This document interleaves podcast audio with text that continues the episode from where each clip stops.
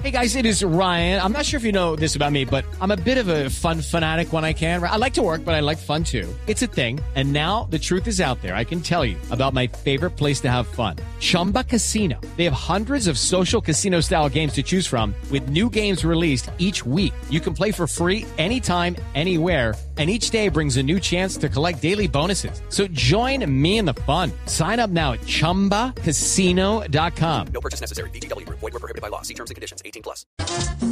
Pongo, ya que estamos oyendo música navideña, ¿ya terminó de comprar todos sus regalos de Navidad? Sí, casi todos. Acuérdese que yo soy planificador, organizadito y todo, y usted va a decir, además tengo la ayuda de Angelita, mi esposa. Sí, es cierto, además tengo la ayuda de Angelita, mi esposa. Estamos a un 95%, Camila. Pero oigo Bueno, sugerencias. Hoy tenemos feria navideña también, entonces eh, después de hablar con nuestro siguiente invitado, le traigo la feria navideña de los emprendedores oyentes de Mañanas Blue cuando Colombia está al aire. Y nuestro siguiente invitado, Valeria, tiene que ver con eh, unos mensajes que usted le llamaron la atención de esta semana, que incluso tienen que ver también con un, peri- con un editorial del periódico El Espectador, cuando hablamos del lenguaje y de cómo se volvió paisaje calificar como monstruos o enfermos a los hombres que violan o matan menores de edad. ¿Qué fue lo que usted le llamó la atención y además qué fue lo que dijo el editorial del Espectador esta semana? propósito del feminicidio y el, pues, el asesinato de Sofía Cadavites Abe de ocho meses, que fue asesinada en Río Negro por su padre la semana pasada, pues muchas personas empezaron a hablar del monstruo, el papá era un monstruo, etcétera. Y hubo un trino que a mí me llamó mucho la atención de un médico psiquiatra que se llama Milton Murillo, en donde él expresa y argumenta por qué llamar monstruos a esta clase de feminicidas y perpetradores de los peores crímenes, pues no es lo correcto. ¿Por qué? Porque básicamente equivale a afirmar que el señor estaba seriamente trastornado, como si se tratara básicamente de un caso aislado y no por lo que en realidad es, que podría ser una expresión de una casi que epidemia, pandemia, porque estos feminicidas al final son muchísimos y también están en las casas de las personas, son familiares, son tíos, son hermanos, etcétera. Entonces existen, son reales y no son monstruos o enfermos mentales, porque eso además genera un estigma, pues en las personas que en realidad sufren de enfermedades mentales y que no son feminicidas y no cometen delitos. Por eso me pareció muy interesante la conversación y pues poner el debate de que nosotros hay veces pensamos que estas personas son como unas personas enfermas aisladas de, de, de nosotros que casi que no existen. Y además, Valeria, creo que un mensaje importante también para nosotros en los medios de comunicación, porque los titulares de prensa, incluso nosotros aquí en radio, entonces uno empieza a tildar el monstruo de no sé qué, y son los eufemismos que se empiezan a utilizar también en los titulares de prensa cuando estamos viendo situaciones como esas en el país. Por eso, doctor Milton Murillo, bienvenido a Mañanas Blue, gracias por estar con nosotros. Hola Camila, buenos días. Buenos días, un saludo para todos. Valeria, Rodrigo, ¿cómo están? El doctor Murillo es médico psiquiatra, pero además profesor de la Universidad del Rosario. Entonces, doctor Murillo, jálenos las orejas ya aquí al aire diciéndonos cuál es, cómo es el lenguaje que tenemos que utilizar. Y no, y se lo digo en serio, para que nos jale las orejas cuando utilizamos las palabras que no son adecuadas en el momento en que hacemos cubrimiento de este tipo de noticias. Bueno, Camila, yo creo que más que un jalón de orejas, aunque pues bien pudiera ser pertinente, es de pronto entender por qué pasan estas cosas, ¿no? Situaciones tan, tan aterradoras, eh, crímenes tan atroces como, como el asesinato de Sofía a manos de su papá, nos generan mucho miedo, nos producen mucho miedo al punto que queremos ponerle una distancia de nosotros, ¿no? Y, y es muy, muy humano, aunque obviamente la idea es corregir esto, pensar que este tipo, te repito, de atrocidades las hace un monstruo, una persona que está salida de la realidad, un ser muy diferente a nosotros, y resulta que no, ¿sí? La violencia de género, los feminicidios, la violencia contra niños y niñas, es una realidad eh, desafortunadamente cotidiana en Colombia y en el mundo, hecha por, como, como lo decía Valeria ahorita, hecha por integrantes de la familia, ¿sí? Es el papá, es el tío, es el esposo, es el hermano, mm, los que participan en todo esto. Entonces, ¿por qué es importante, o más bien, cuál era, cuál era un poco la, la aclaración que yo quería hacer en mi cuenta de Twitter? Primero, llamar enfermos mentales o llamar monstruos a personas como Diego Cadavid no solamente le, baja la, la caña o descafeína un poquito lo aterrador de todo esto, sino que además genera un estigma en todas las personas que padecen enfermedades mentales. Y eso tiene un impacto muy importante. Yo creo que parte de lo que complica el adecuado tratamiento, la rehabilitación, eh, la rehabilitación basada en la comunidad de los pacientes psiquiátricos, es que si yo escucho todos los días en las noticias durante una o dos semanas que el hombre que asesinó a su hija y que además venía ejerciendo una violencia de género sistemática con su esposa, como, como lo pudimos ver, es un enfermo mental y un loco. La próxima vez que yo me encuentre con una persona que padece de una esquizofrenia, una enfermedad bipolar, una depresión, inmediatamente mi mente lo va a relacionar con este señor y con este asesinato monstruoso. Eh, doctor Murillo, pero, pero es que aquí yo creo que, que, hablamos de dos cosas distintas, porque es que el monstruo es una criatura imaginaria, mientras que eh, pues estigmatizar, estigmatizar la enfermedad mental es, es, una cosa distinta, porque el monstruo, eh, mi pregunta es hacia qué parte del cerebro le estamos hablando cuando hablamos del monstruo, que un monstruo está en el mismo rango en que están los duendes, las hadas, que son criaturas que no existen, y cuando uno habla de un monstruo que es un asesino, le está diciendo a la gente esto es algo irreal, cuando es un ser real le estamos hablando al pensamiento mágico que tenemos todos los seres humanos. Y nosotros los seres humanos echamos mano del pensamiento mágico cuando tenemos miedo, cuando las cosas nos parecen aterradoras. Muchas de las explicaciones que le damos a los fenómenos que no entendemos, y esto es una cosa del desarrollo mismo de lo que ha sido la humanidad, es a través del pensamiento mágico. Sí, nuestros ancestros no entendían bien que eso que ardía en el cielo era una estrella, por supuesto, entonces de pronto es un dios. ¿sí? Esto que nos produce tanto miedo, que es ver un padre asesinando a su hija de 18 meses, nos produce un miedo terrible. ¿Qué hacemos o qué favorecemos al llamarlo monstruo? Favorecemos que lo saquemos de nuestra dolorosa realidad y decir, mire, no es un monstruo, es un ser humano. Es un ser humano y los seres humanos sí somos capaces de este tipo de cosas. Entonces, ¿qué hacemos?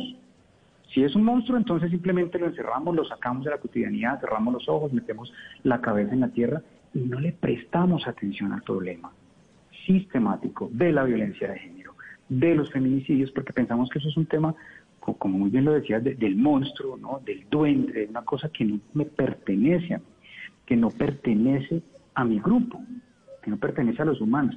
Y eso también favorece que no le prestemos atención al problema. He ahí lo grave de llamar a este tipo de cosas eh, como obras de un monstruo. Es obra de un ser humano. Es triste saber, y yo entiendo que duele reconocer que tenemos estas cosas por dentro, pero es que mi vecino, mi tío, mi mejor amigo puede llegar a este tipo de situaciones. Doctor Murillo, por ejemplo, alrededor de la pederastia, que me parece que hay una conversación muy interesante, eh, pues porque al final pues es como una pandemia, ¿no? Eh, cada vez vemos más y más y más y parece que, digamos, las penas pues eh, no generan ningún impacto en el delito sí se habla algunas teorías de entender que esto viene desde o tratarlo desde un lugar de salud mental o de enfermos, etcétera, y de darles un tratamiento eh, diferente desde el lado jurídico, psicológico, criminalístico, porque podría llegar a ser algo del cerebro. Entonces, este acercamiento está equivocado. Un pederasta es simplemente un criminal más y tiene que tener el mismo tratamiento y no hay que hacer un estudio psiquiátrico, psicológico alrededor de estas personas. Valdría la pena hacerlo ¿cierto? Pero con la pederastia y en general con las conductas antisociales, que, era un poco también la esencia del, del y del libro que yo puse, en, un momento, pienso yo, desafortunado del desarrollo de la, de la psiquiatría y la salud mental, acomodan, ¿sí? Todas las conductas antisociales, entre las cuales sí podemos incluir la pederastia, como un asunto de salud. El hecho que nosotros podamos explicar una cierta conducta homicida, que podamos explicar qué pasa con una persona eh, pederasta o qué pasa con el asesino en serie, que a partir del estudio de las neurociencias, de la psiquiatría, de la salud mental, lo podamos explicar, no significa necesariamente que esas personas sean susceptibles de un tratamiento, de una rehabilitación, de una cura.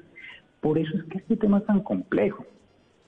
Sí, porque de hecho hay muchos colegas, hay grupos especialistas en psiquiatría y salud mental que dicen mire, nosotros qué tenemos que andar haciendo con los antisociales, ¿sí? ¿Por qué? Porque en el momento en el que nosotros decimos esto es una enfermedad, esto es tiene eh, termina empatía, ¿no? Que es como ese, ese ese sufijo que nos habla de que algo es enfermo, ¿no? si yo digo neumopatía, cardiopatía y sociopatía, entonces es lo mismo. Abrimos una puerta que puede ser riesgosa y luego difícil de cerrar y es decir, ah, no, pues es que fulano está enfermo, ¿no? Entonces más bien busquémosle un tratamiento médico. Estudios. Pero es que en eso eh, consiste, en eso consiste, doctor Murillo, perdóneme lo interrumpo y acuso mi malformación profesional que soy abogado eh, y evidentemente lo que uno entiende es que el efecto práctico es precisamente el mecanismo que utiliza la sociedad para efectos de la corrección y la resocialización, porque si usted lo trata como un criminal común y corriente, pero criminal al fin de cuentas, pues evidentemente es el centro carcelario el responsable de esa resocialización, pero si usted lo trata como un enfermo, un enfermo pues mental, y en este caso, pues acude a un centro médico con unas medidas ciertamente muy distintas y enfocadas en una salud, salud mental. De ahí al debate de la irresocialidad, irresocialización, perdón, de las, de las personas, ese es otro tema.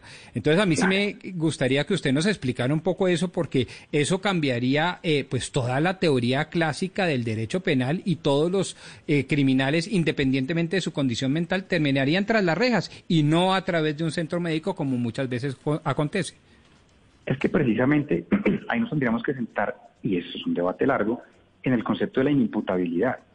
No voy a hablar desde, desde las leyes porque no es el campo que yo, en el cual soy experto, pero sí desde la clínica. En el lugar donde yo estoy en las mañanas, que es en la clínica Nuestra Señora de la Paz, hay un servicio de inimputabilidad, es decir, personas que han cometido delitos y que tienen de base una enfermedad mental. Ojo, ojo con esto que voy a decir, que les que como consecuencia de esa enfermedad mental tienen una incapacidad de autodeterminarse y una desconexión con el principio de la realidad. Un ejemplo rápido, una persona que tiene un diagnóstico de un retardo mental por una epilepsia de muchos años, una persona con una esquizofrenia crónica, que como parte de los síntomas de su enfermedad, ¿sí? Tienen en algún momento una desconexión con el principio de realidad, eh, cometen un homicidio, cometen un robo, cometen cualquier otro tipo de actividad ilegal, y cuando son valorados por un psiquiatra perito forense, experto, y a eso se le suma todo su historial clínico, mire, es que él está desde los 18 años lidiando con esta enfermedad, y se suman una serie de evidencias desde lo clínico, desde lo forense, y se determina que esa persona realmente no tiene la capacidad de discernir lo legal de lo ilegal, no tiene la capacidad de autodeterminarse, pues no va al centro carcelario tradicional, sino, por ejemplo, viene aquí a recibir ese, ese tratamiento, que ni siquiera es un tratamiento, viene aquí a recibir esa, otra, esa otra forma de reclusión, pero en una unidad de salud mental, donde tenemos las herramientas para tratarle su enfermedad de base y donde tenemos además las herramientas para proveer un cuidado al paciente y sobre todo a la sociedad. ¿Qué pasa con las otras conductas antisociales que no tienen de base una enfermedad mental? Que si mm, ligeramente y sin, el cuidado necesario las llamamos enfermedad mental, pues ahí sí podemos encontrar a estos grandes antisociales que tienen la capacidad de determinarse, que conocen el, carácter ilegal de lo que están haciendo, que no tienen ninguna enfermedad que les impida eh, distinguir o alejarse del principio de realidad y estarían pues accediendo a un beneficio, un beneficio entre comillas, por favor, de la imputabilidad de alguien que sí tiene una enfermedad mental. Pero esto es un tema inagotable. Claro. Es un tema inagotable. Porque perfectamente, no sé, yo, yo, les puedo poner un ejemplo hipotético, pero que pasa muy seguido. ¿Qué pasa si al, al, feminicida, al asesino de Sofía o cualquiera de estos casos tan aterradores que hemos visto, el primer paso es llevarlo a una unidad de salud mental. Ya inmediatamente me ponemos una variable que interfiere completamente en, el proceso legal. Y ustedes han visto qué pasa, qué pasa con nuestros delincuentes mediáticos cuando los agarran. Se enferman, se deprimen, les da estrés, les da amnesia. Ven cómo, no sé, quiero, no sé si me explico lo suficiente, pero claro que se explica. ojalá tratar de marcar esa línea y decir, espere un momento Usted tiene una patología mental de base que le impide autodeterminarse, tiene sus antecedentes médicos, tiene sus, uh, dictámenes de psiquiatría, lo vio de psiquiatría forense, sí, perfecto. Va usted a estar cobijado o bajo el concepto de la inimputabilidad. Pero usted en el otro escenario no. Algo así quiero yo que, que ojalá quedara claro. Pues doctor Murillo, muchas gracias. Recibimos el jalón de orejas y la, y la clase, la cátedra sobre este tema que me parece que es importante. Mil gracias por haber estado aquí con nosotros en Mañanas Blue cuando Colombia está al aire. Camila, con mucho gusto y qué bueno que se abran estos espacios para, para informarnos todos. With lucky landslots, you can get lucky just about anywhere. Dearly beloved, we are gathered here today to. Has anyone seen the bride and groom? Sorry, sorry, we're here. We were getting lucky in the limo and we lost track of time. No, Lucky Land Casino, with cash prizes that add up quicker than a guest registry. In that case, I pronounce you lucky. Play for free at LuckyLandSlots.com. Daily bonuses are waiting. No purchase necessary. Void where prohibited by law. 18 plus. Terms and conditions apply. See website for details.